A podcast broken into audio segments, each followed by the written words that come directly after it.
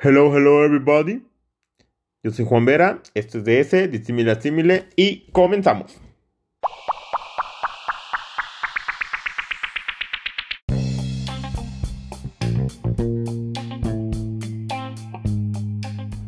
Muy bien, algo de lo que es muy importante hablar y es parte de la educación financiera de nuestro sistema. Normalmente en México nos ha pasado o pasaba con anterioridad, ahorita no lo he percibido mucho, de que te decía, no, es que te vamos a mandar a buro de crédito, no, es que el buro de crédito, no, es que... Pero, sencillamente, ¿qué es el buro de crédito? ¿Por qué tanto se infunda el miedo hacia el buro de crédito? No, no hay que tener miedo al buro de crédito, el buro de crédito simplemente es como cuando íbamos a la escuela, cuando estábamos en la primaria o en la secundaria, y era nuestro registro de boletas. Una analogía es en la, escuela, digamos, una materia, matemáticas, español, geografía, ética, la que fuera. Te pedía tareas del profesor, tenías exámenes, te iban ponderando, no entregabas una tarea, pues obviamente eran puntos menos. No participabas, puntos menos.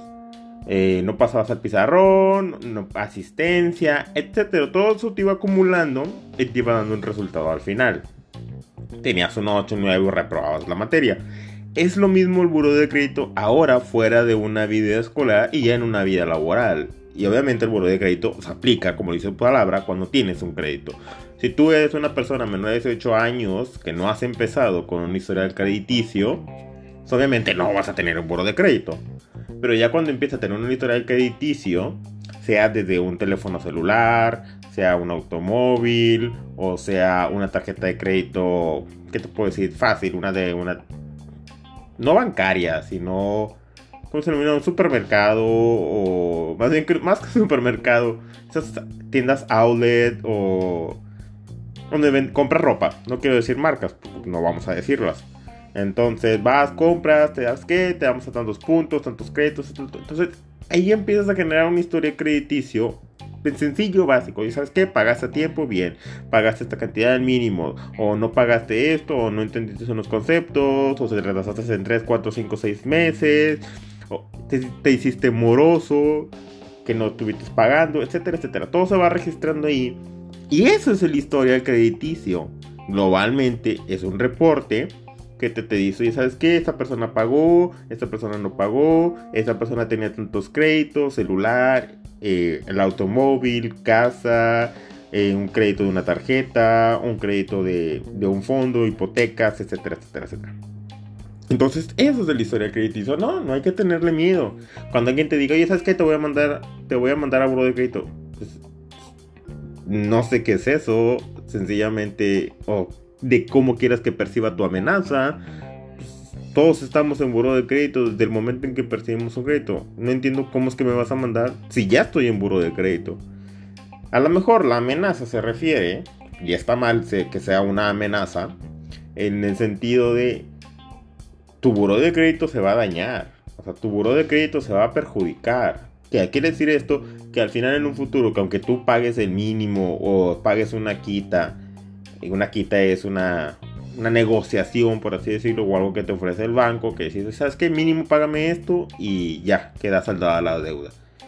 Pues sí, que dices, qué chido, o sea, no pagué todo lo que debía, pero pues tampoco no es bueno porque te deja una marquita ahí que cuando tú quieras sacar algo a futuro va a ser muy difícil este decir sí, sí, no tienes ninguna deuda ahorita, pero oye, te tardaste con esto mi recomendación sea que, aunque tú digas, oye, ¿sabes qué? Este, es que le saqué un préstamo a una amiga, o le saqué un préstamo a una prima, o le saqué un préstamo a una mamá, no lo hagas, no lo hagas, sea, un, sea la persona que sea, ni familiar.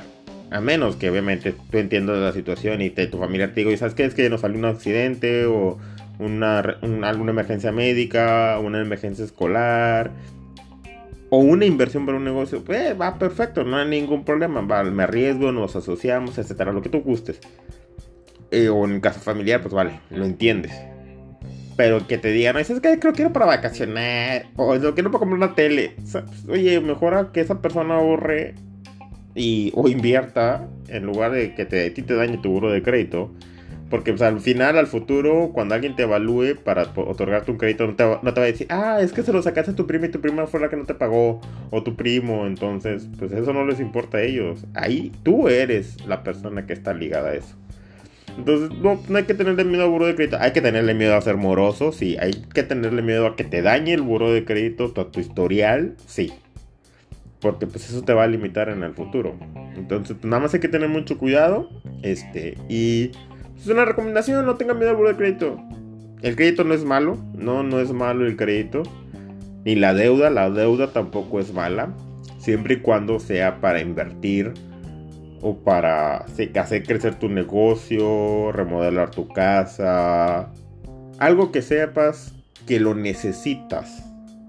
No que nada más es porque, ay, me quiero salir de vacaciones o me quiero comprar un, televisor nuevo.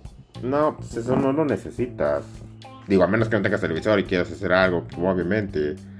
Pero si no lo necesito, no hay que mover la economía, sí hay que mover la economía, pero también hay que cuidar las finanzas, porque esta parte también nos puede dañar si todos empezamos a gastar cosas que no son necesarias y, no a, y, a, no pagarlas nos afecta a todos. Y más en estos días que estamos en una recesión económica, hay que evaluar bien los aspectos.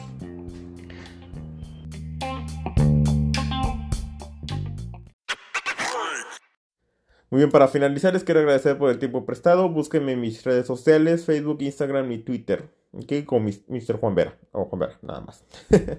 Saludos, cuídense y nos vemos a la próxima.